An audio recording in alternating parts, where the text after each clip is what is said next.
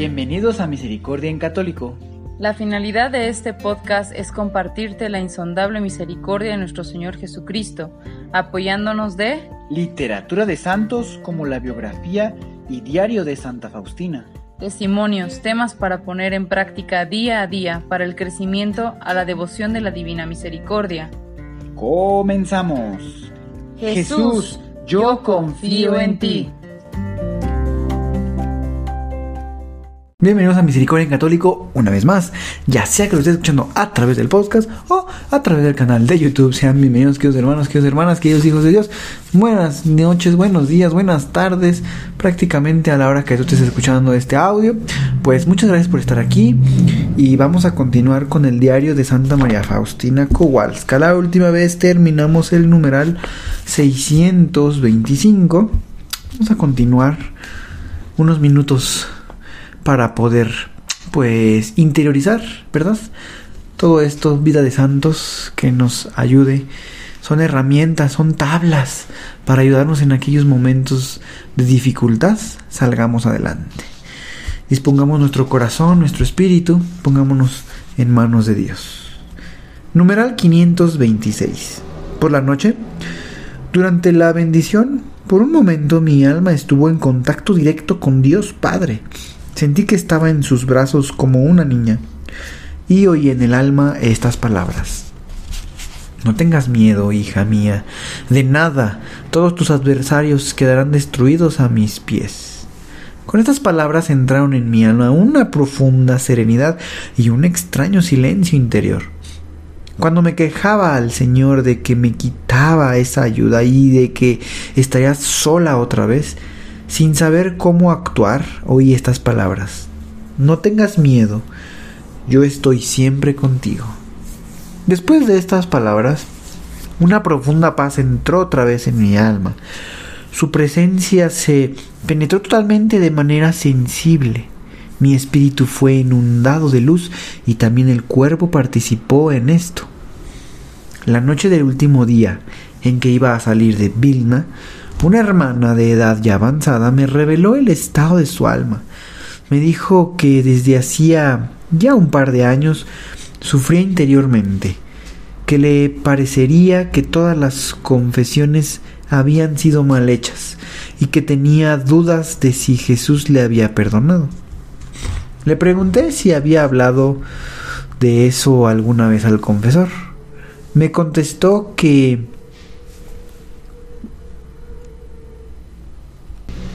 Muchas veces ya había hablado de esto con el confesor y siempre los confesores me dicen que esté tranquila. Sin embargo, sufro mucho y nada me da alivio y siempre me parece que Dios no me ha perdonado.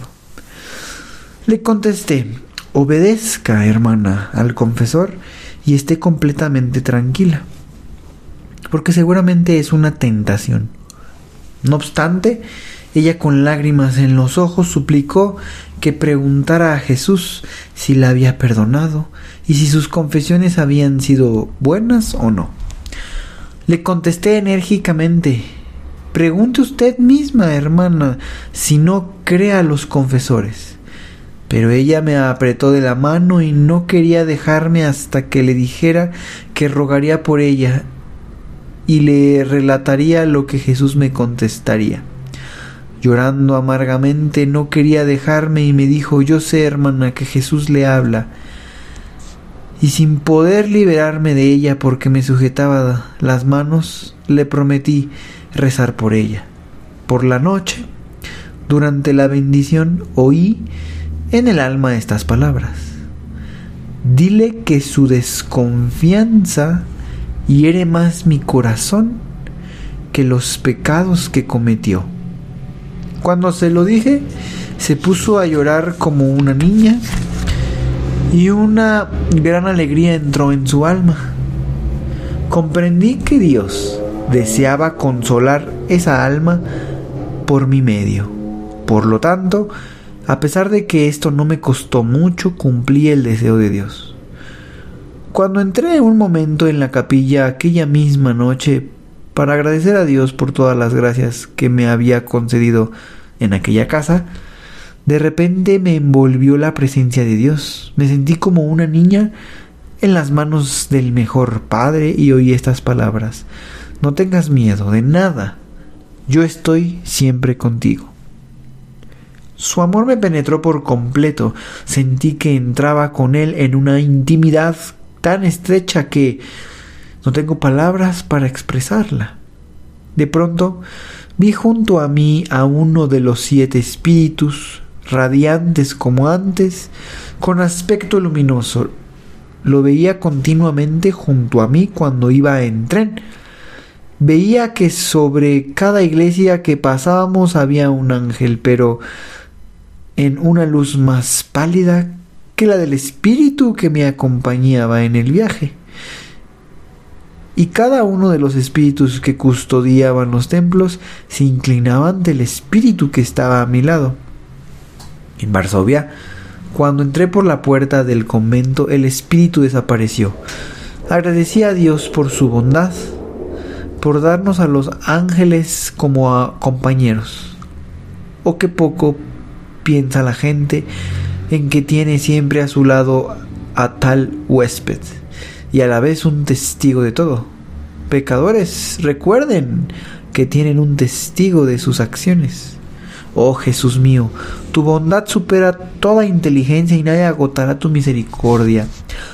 Perdición para el alma que quiere perderse, porque para quien desea salvarse, para él es el mar inagotable de misericordia del Señor. ¿Cómo puede un recipiente pequeño contener en sí un mar insondable? Cuando me despedí de las hermanas y estaba ya por partir, una de las hermanas me pidió mucho que la perdonara por haberme ayudado tan poco en mis deberes. Y no solamente por no haberme ayudado en mis deberes, sino que por haber tratado siempre de hacerme los difíciles. Sin embargo, yo dentro de mí la consideraba mi gran bienhechora porque me había ejercitado en la paciencia. Me ejercitaba hasta tal punto que una de las hermanas de mayor edad se expresó así. Sor Faustina es tonta o santa, porque, a decir verdad, una persona normal no soportaría que alguien le llevara siempre la contraria. Yo, sin embargo, me acercaba siempre a ella con amabilidad. Aquella hermana se empeñaba tanto en hacerme difícil el cumplir cumplimiento de mis deberes que a pesar de mis esfuerzos más de una vez consiguió estropear algo de lo que estaba bien hecho, como ella misma confesó en la despedida, pidiéndome mil disculpas. Sin querer analizar sus intenciones, tomé la cosa como una prueba de Dios. Me extraña muchísimo cómo es posible tener una envidia tan grande. Yo viendo el bien de alguien me alegro como si yo misma lo tuviera. La alegría de los demás es mi alegría y el sufrimiento de los demás es mi sufrimiento. Porque si no fuera así no me atrevería a relacionarme con Jesús. El Espíritu de Jesús es siempre simple, apacible, sincero. Cada malicia, envidia, falta de bondad ocultada bajo una sonrisa de afabilidad es un diablito inteligente, una palabra dura, pero que proviene del amor sincero, no hiere el corazón. Pues bien, queridos hermanos, Santa Faustina va a emprender entonces el viaje de regreso a Varsovia. Y bueno, Vaya, con qué vamos terminando y con qué vamos cerrando, ¿verdad? Cuando alguien de nosotros hubiera pensado que una persona que continuamente está eh, pues acechando o haciéndonos la vida como diríamos localmente difícil podríamos considerarla como un super equipo, o sea, un super amigo, o como lo dice Santa Faustina, un bienhechor. Esa es la, la, cosa tan grande, hermanos, que cada uno de nosotros tenemos que comenzar a interiorizar. Es decir, en cada momento, en cada lugar, cómo encontrar a Jesús en medio de Santa Faustina encontraba a Jesús en medio de esto, ya que ella consideraba que estaba siendo esa persona una bienhechora porque la estaba ayudando a practicar esa virtud de la paciencia. Qué gestos tan son que nos pueden cerrar la boca, vaya, de una manera tan fácil sin hacer más. Y Santa Faustina sintiendo pues no una molestia, un, un, enojo a aquella persona, sino viéndola con buenos ojos, siendo amable como decir, gracias por estarme entrenando, enseñando, capacitando en esta virtud. Hay que tener los ojos bien abiertos, queridos hermanos, para no caer en lo que es tan fácil caer, hermanos. En esos momentos cuando alguien continuamente te presenta pues una traba, es normal o es humano, podríamos decir, pues reaccionar como con molestia, enojo, ¿verdad? Sin embargo, Santa Faustina, o Dios más bien, Dios nos manda esta lección de aprendizaje a través de la vida de los santos. Ver a los demás no como un enemigo, aprovechar esas oportunidades que Dios manda para practicar las virtudes. ¿Qué más podemos decir, queridos hermanos, ahorita en la fecha de publicación de este audio, de este podcast? Estamos muy, muy, muy, muy, muy, muy cerca de Navidad, preparándonos para recibir al Redentor, al Salvador. Pues tengamos un corazón semejante como el de Santa Faustina, perdonando y encontrando esos momentos claves, esa, esa gran oportunidad de ver a los demás y encontrar la mano de Dios que santifica nuestras vidas. Y aparte, pues bueno, orar por los demás.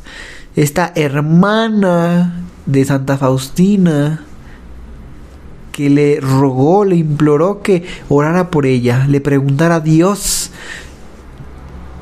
que qué pasaba con ese asunto, que estaba sintiendo mucho, pues angustia, ¿verdad? A ver si había hecho bien sus confesiones.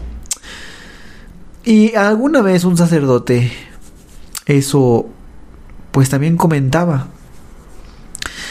que una vez que nosotros vamos a confesar un pecado, por ejemplo, voy a poner un ejemplo, vamos a pensar que una persona roba, ¿verdad? Sabemos que hay un mandamiento que dice no robarás. Bueno, una persona roba. Y pues bueno, está en ese, en ese proceso de conversión y se arrepiente y va y se confiesa, ¿verdad? Una vez que se confiesa, en ese momento, pues uno puede sentir paz. Pero al retirarse del confesionario, puede suceder que Satanás ataca a esa alma limpia, haciéndole le infundirle pues esos pensamientos, esos pensamientos de ¿y si no me perdonó Dios? ¿Y si necesito volverme a confesar? ¿Y si no es suficiente eh, que yo pida perdón? ¿Y si Dios va a seguir enojado conmigo? O fue tan grave esto que hice que no puede ser que encuentre el perdón de Dios. Todas esas cosas, queridos hermanos, son tentaciones, como Santa Faustina dice, esas tentaciones que Satanás mete. ¿Para qué? Para causar dolor a Jesús, como bien le dice Jesús a Santa Faustina. Que le diga a, a aquella hermana, dile que la desconfianza que tiene de que yo ya perdoné, de que yo ya olvidé esa falta, de que mi misericordia es más grande que cualquier cosa y nadie se la va a poder acabar. Eso, esa desconfianza, hiere, lastima más a Jesús que los mismos pecados cometidos queridos hermanos, si ustedes han estado en este caso. Pues hoy es el momento en que Jesús a través de este audio les habla y les dice, no sigan desconfiando. Yo ya perdoné, yo ya olvidé, continuemos adelante. Y si ustedes conocen a alguien que está en esta situación de duda, que sufre porque piensa que no hay perdón para pues para él o para ella, creo que tienen ahora los elementos para poder decir, hermano, hermana, si tú ya te confesaste, si tú estás arrepentido de corazón, si tienes un... Eh, te has, has hecho a un lado todo eso y ya pediste perdón a Dios en el confesionario, siéntete entonces perdonado, perdonada. Ya quedó en el pasado. Porque el hecho de que desconfíes de que Jesús te ha perdonado es un acto que estás lastimando a nuestro Señor, porque dudas de esa misericordia que es inagotable. No hay pecado más grande que la misericordia de Dios. Es decir, la misericordia de Dios es más grande en, en el perdón que cualquier pecado que uno haya cometido. Entonces, queridos hermanos, pues espero les haya servido un poquito esto. A mí también a recordar, claro que sí, recordar eh, esa parte en la cual, pues a nuestros, eh, estas personas que nos hacen a veces la vida un poco complicada, que podemos tener enojo, molestia, cambiemos esa mirada y veamos que nos están ayudando a practicar una virtud. Que más adelante es posible, la vamos a necesitar esa virtud. Y qué mejor que esa virtud esté entrenada, ¿verdad? Pues bueno, queridos hermanos, eh, la próxima vez, si Dios quiere que hagamos otro episodio más, pues ya habrá pasado Navidad. Así que todo el equipo de Misericordia en Católico, incluyéndome a mí, les deseamos que tengan una feliz Navidad, que en su corazón nazca Jesús y seamos todos ese reflejo que Jesús ha nacido en nuestros corazones. Y recuerden que una sonrisa, un buen gesto, un abrazo, un regalo, sobre todo a los que más necesitan en la calle, les va a alegrar muchísimo a ustedes mismos su corazón. Lo digo por experiencia. Alguna vez me tocó entregar por voluntad propia un regalo. Quise dar un regalo a alguien necesitado en la calle. Me tocó, si no mal recuerdo, darlo a algún niño. Y el, el que se llevó el regalo fui yo, porque encontré un semblante inigualable, el semblante del niño al recibir ese regalo me alegró el alma, hasta casi me hizo llorar, si no es que lloré de la felicidad de ver a alguien feliz. Hagan la prueba, hagan la prueba y quedarán satisfechos porque fue un semblante que no se puede comprar. Es ver a alguien feliz un momento, que esa persona por un momento olvide quizá su situación. Creo que no tiene precio. Queridos hermanos, feliz Navidad. Y como siempre, que Dios los bendiga. Hasta pronto. Si es la primera vez que escuchas nuestro podcast, te invitamos a que escuches el numeral 0,1,1, que habla sobre las temáticas que se desarrollan en este podcast y el lenguaje que hemos propuesto para identificar cada una de ellas, y así sea más fácil para ti escuchar las que más te agraden. Te dejamos el link del audio y la lista de las temáticas en la descripción que este audio tiene.